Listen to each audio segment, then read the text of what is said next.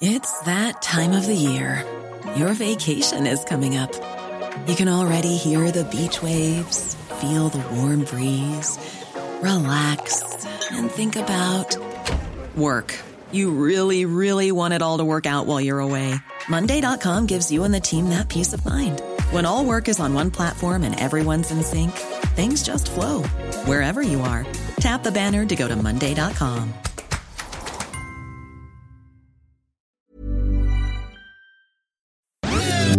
Dixo presenta Fuera de la caja con Macario Schettino. Dixo is back.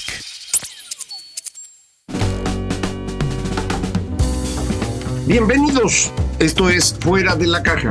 Yo soy Macario Esquetino y le agradezco mucho que me escuche en esta revisión de lo ocurrido en la semana que termina el 15 de octubre, que es justamente el día que estoy grabando para usted y hay que dejarlo claro porque pues luego ocurren muchas cosas y parecería que no las está uno tomando en cuenta. Entonces estoy grabando ahora, en esta ocasión en domingo, no tengo oportunidad de hacerlo el lunes, y es una semana en la cual, pues, eh, hemos tenido todavía un incremento en el conflicto que se vive en Israel, producto de este ataque de Hamas.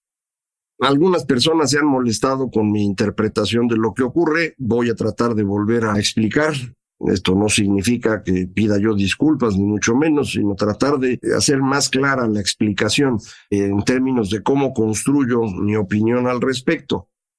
Un tema muy importante alrededor de lo que ocurre en Israel y Palestina es esta discusión de que ese territorio corresponde a los palestinos y la creación del Estado de Israel fue una imposición que implica una especie de invasión. Esto no es correcto. Ese terreno, pues territorio, el levante, como se suele llamar en los libros de historia, no es un territorio que fuese controlado por el pueblo palestino históricamente. En ese territorio se han movido muchísimos pueblos, imperios que han tratado de utilizar ese espacio como la vía de conexión entre África y Asia Menor. Hace tres mil años, mil antes de Cristo, había enfrentamientos serios entre Egipto y los asirios por controlar ese espacio. Poco después de esto, cuando ambos imperios se derrumban, se abre la posibilidad de crear reinos locales. Y en buena parte de lo que hoy es eh, Israel y Palestina, lo que se crean son los reinos de Israel y de Judea, dos reinos distintos. Existe también el espacio más cercano al mar, donde hoy es la franja de Gaza, que no corresponde a ninguno de estos dos reinos. Pero ahí estaban y tampoco pudieron sobrevivir mucho tiempo porque fueron eventualmente invadidos, atacados por primero el imperio neoasirio y luego por Babilonia. Y este reino babilonio es el que captura a los liderazgos judíos y se los lleva al cautiverio. Es un periodo que para el pueblo judío es muy importante, el cautiverio en Babilonia. Es ahí donde finalmente consolidan la idea del monoteísmo, que aunque medio existía anteriormente, es en ese momento en el que cuaja. Y cuando regresan a Israel gracias a que Persia destruye a Babilonia y Ciro les permite regresar, pues se construyen el segundo templo, vuelven a crear el reino de Israel y pues ahí están un ratito porque en el momento en el que Alejandro Magno logra destruir al imperio persa, pues se queda con el terreno. Pero como usted sabe, Alejandro Magno se muere muy rápido los sucesores de él, los diádocos, empiezan a pelearse el terreno y se establecen ahí, a final de algunas batallas, dos grandes reinos. El, que está en Egipto, que son los Ptolomeos, la dinastía que va a gobernar eh, Egipto desde entonces hasta que Roma los acaba destruyendo en el año 50, y en la parte de arriba los Seleucidas, los descendientes de Seleuco, otro de los generales que habían acompañado a Alejandro, igual que Ptolomeo. El conflicto entre estos dos es eh, permanente y en algún momento los Seleucidas logran controlar Israel, quieren que se pongan ahí dioses griegos y esto es lo que provoca la revuelta de los macabeos, uno de los temas que también en la historia judía son importantes. Aguantaron como pudieron, pero muy rápidamente el imperio romano toma control de la zona. Ahí los tienen, no pasa mucho.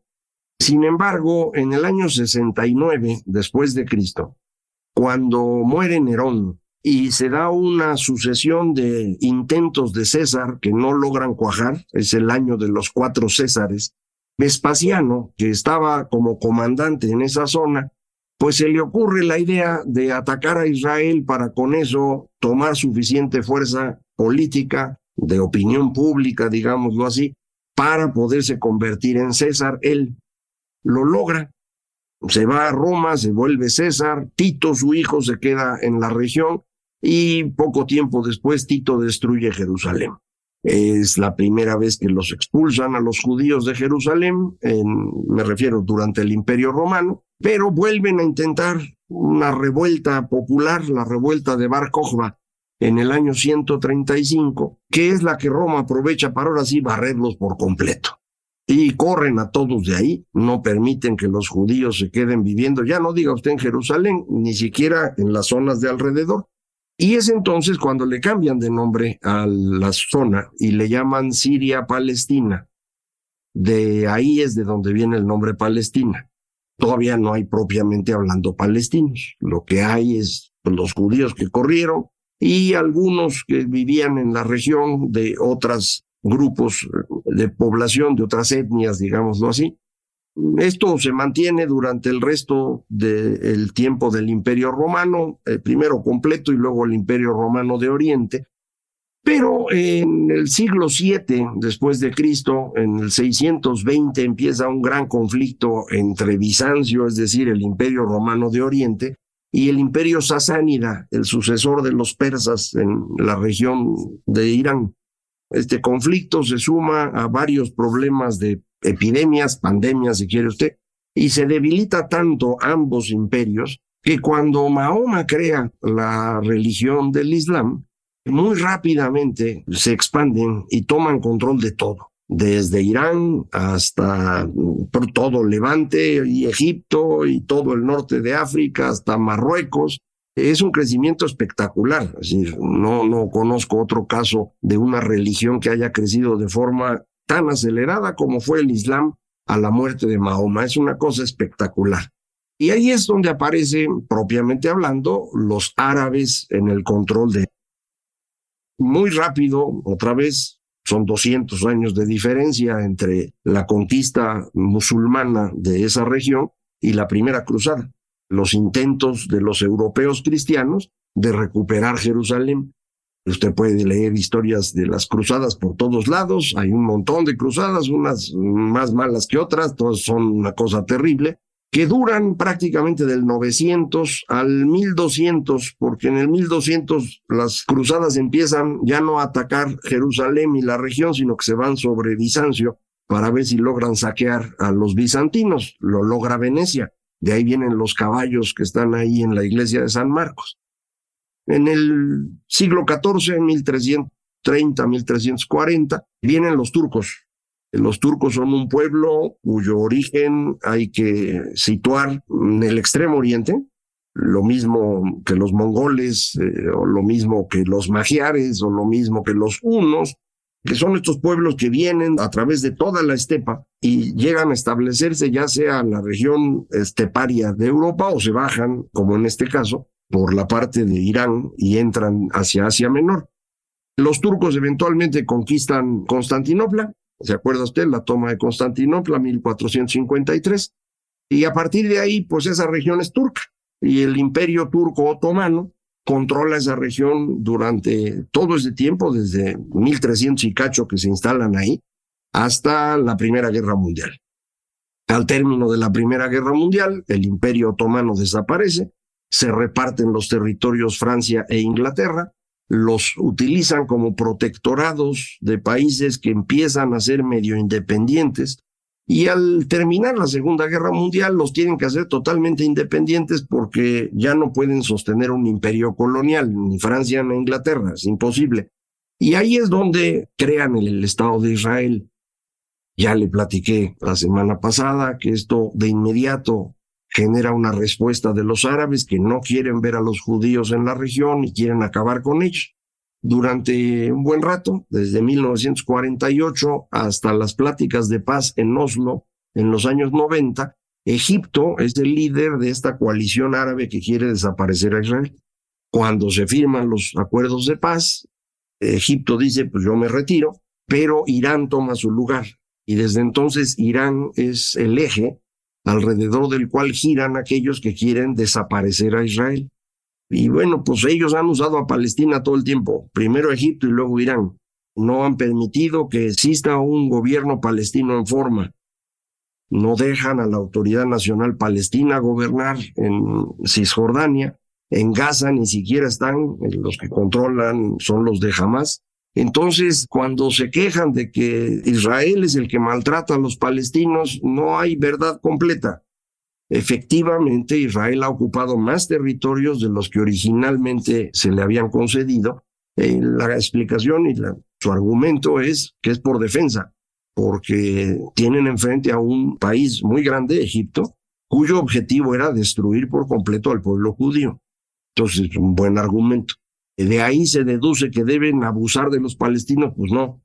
Y entonces eh, ha habido una presión general para que esto más o menos funcione. Ha habido periodos en los que funciona bien, pero cuando nuevamente se usa el territorio palestino por parte de una potencia como Irán, para destruir al Estado de Israel y borrar al pueblo judío, pues ya no se puede hacer nada. Otra vez empieza el problema en serio y esto va deteriorando la política interna de Israel, que es aprovechado por un personaje un corrupto, irresponsable como es Benjamin Netanyahu, que para mantenerse en el poder se va asociando con grupos cada vez más extremistas de los judíos y va permitiendo o favoreciendo que haya ocupación de espacios en Cisjordania que no le corresponden a Israel o permite o fomenta que haya un estado de excepción en Gaza con un argumento sólido. Jamás es un problema muy importante. Entonces no es tan fácil decir, bueno, pero que traten en Hamas pues sin bardas ni nada. Pues sí, mano, pero está jamás. Es decir, esa franja de Gaza no es tan fácil de liberar como la gente cree. Bueno, ocurre el ataque, como usted sabe, es una cosa espantosa, es un ataque terrorista, es decir, es el uso de la violencia de la forma más espectacular posible para crear miedo. Ese es el objetivo. Pero en este caso en particular, me parece que lo que se busca también es crear una respuesta de parte de Israel, aprovechando que está el irresponsable este. Lo que quiere jamás es, vénganse, destruyan Gaza, ándenles y vamos a ver ya cómo nos toca en la opinión pública global. Porque en el momento que los tanques de Israel, los militares ocupen el territorio, aunque hayan intentado que los civiles se fueran, pero no había dónde irse. Es decir, en la franja de Gaza la única salida que tendría es hacia Egipto y Egipto no los deja pasar. Más aún, los mismos eh, terroristas de Hamas han bloqueado las salidas para que no se vaya la gente. Eh, entonces, pues va a haber un montón de muertos civiles y va a tener razón todos aquellos que digan que Israel está matando civiles ahí. Entonces, el objetivo de esto, me parece, es provocar una reacción global en contra de Israel, aprovechando, insisto, al irresponsable de Netanyahu, pero también aprovechando la desinformación que genera Rusia. Acuérdese usted la gran capacidad que tiene Rusia para desinformar al extremo que lograron mover votos en Estados Unidos en 2016 y lo han hecho en otras partes del mundo. Lo están haciendo hoy con campañas en las cuales aparecen un montón de niños muertos, pero no fue en Gaza. Esos niños muertos murieron en Siria con el presidente Assad, apoyado por Rusia, que los mató usando gases. Es decir, si busca usted un criminal de guerra en esa región, ahí está el presidente Assad, el de Siria. Si busca criminales terroristas, ahí están Hamas y Hezbollah. Ahí está Irán promoviendo todo esto. Pero lo que buscan, insisto, esta respuesta, apoyada en, insisto, la irresponsabilidad de Netanyahu, esta desinformación que va a generar Rusia, el financiamiento de Irán y, no es menos importante, la capacidad de los activistas en Occidente para generar olas antisemitas. Ya lo está usted viendo en un montón de países, manifestaciones pro-palestinas. No entiendo por qué habría que hacer una manifestación pro-palestina si lo único que había habido hasta esta semana eran ataques de Hamas a Israel. No hay palestinos ahí. Jamás no es Palestina. Entonces, ¿por qué defender a Palestina? No están defendiendo a Palestina. Están dando rienda suelta al antisemitismo que traen dentro y que no quieren reconocer. Y eso es a mí lo que me preocupa. Porque una vez entrando en este proceso, va a haber una reacción del otro lado. Frente a este antisemitismo va a haber islamofobia. Y entonces vamos a tener un problema inmanejable. Si en esta circunstancia, en el tema estrictamente militar, llega a involucrarse Irán, Irán ya dijo que no está metiendo y que no va a apoyar a Hamas, pero si llega a involucrarse y hay un enfrentamiento directo Israel-Irán, ya no va a haber forma de parar una conflagración prácticamente mundial. Recuerde, hay un eje entre Rusia, China e Irán que si bien no es un eje propiamente militar, puede convertirse en ello. Y eso es justo lo que no queremos nadie. Rusia está invadiendo a Ucrania, Irán está promoviendo esta invasión de Israel, y solo nos faltaría que a China se le ocurra invadir Taiwán.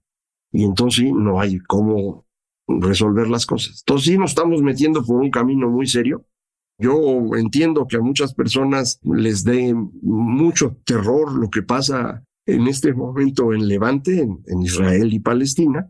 No es eh, simple de pronto decir es que los eh, judíos son los culpables, porque detrás de esto hay toda una construcción cultural que es el antisemitismo, que se ha hecho para acabar con ese pueblo.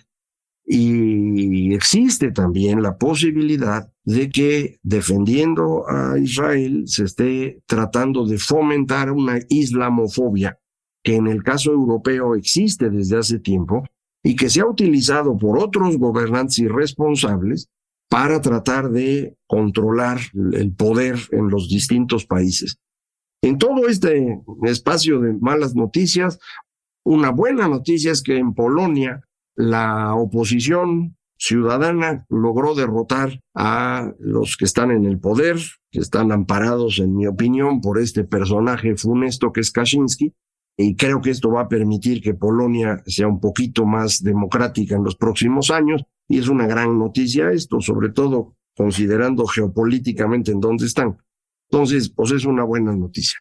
Pero yo llamaría a que estemos atentos a esto, Aquí en el caso de México, creo que se está viendo ya casi terminada la consolidación del equipo de la señora Xochil Gálvez.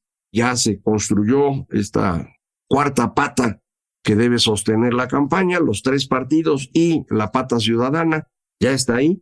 Y entonces con eso creo que pues las cosas van a empezar a notarse un poco mejor. En estos días, frente a lo que está ocurriendo en el Levante, nuestro presidente ha actuado de la peor manera posible. Hay alguien peor, ahí está Gustavo Petro, el de Colombia, que ya parece haber perdido toda conexión con la realidad, pero se ha visto muy mal el presidente López Obrador en esta incapacidad de rechazar claramente el terrorismo de Hamas. Es todo lo que hay que hacer. Eso no significa estar a favor de Israel y contra Palestina, eso no es cierto. Es Hamas el problema. Y detrás de Hamas está Irán y detrás de Irán están Rusia y China. Es la parte que debe estar absolutamente clara. No se haga usted ilusiones de que vive en un mundo donde hay un montón de buenas personas y todos podemos vivir en paz y no va a haber guerras, no le va a pasar como al Papa que anda diciendo esas cosas. No crea usted en eso, por favor, porque las cosas están bastante complejas y necesitamos ir afinando lo más posible nuestra interpretación de lo que ocurre. Yo trataré de ayudar en lo que pueda. Confío en que no se enojen con mi opinión y me den chance de explicarla completo y a lo mejor hasta los convenzo. Muchísimas gracias. Esto fue Fuera de la Caja.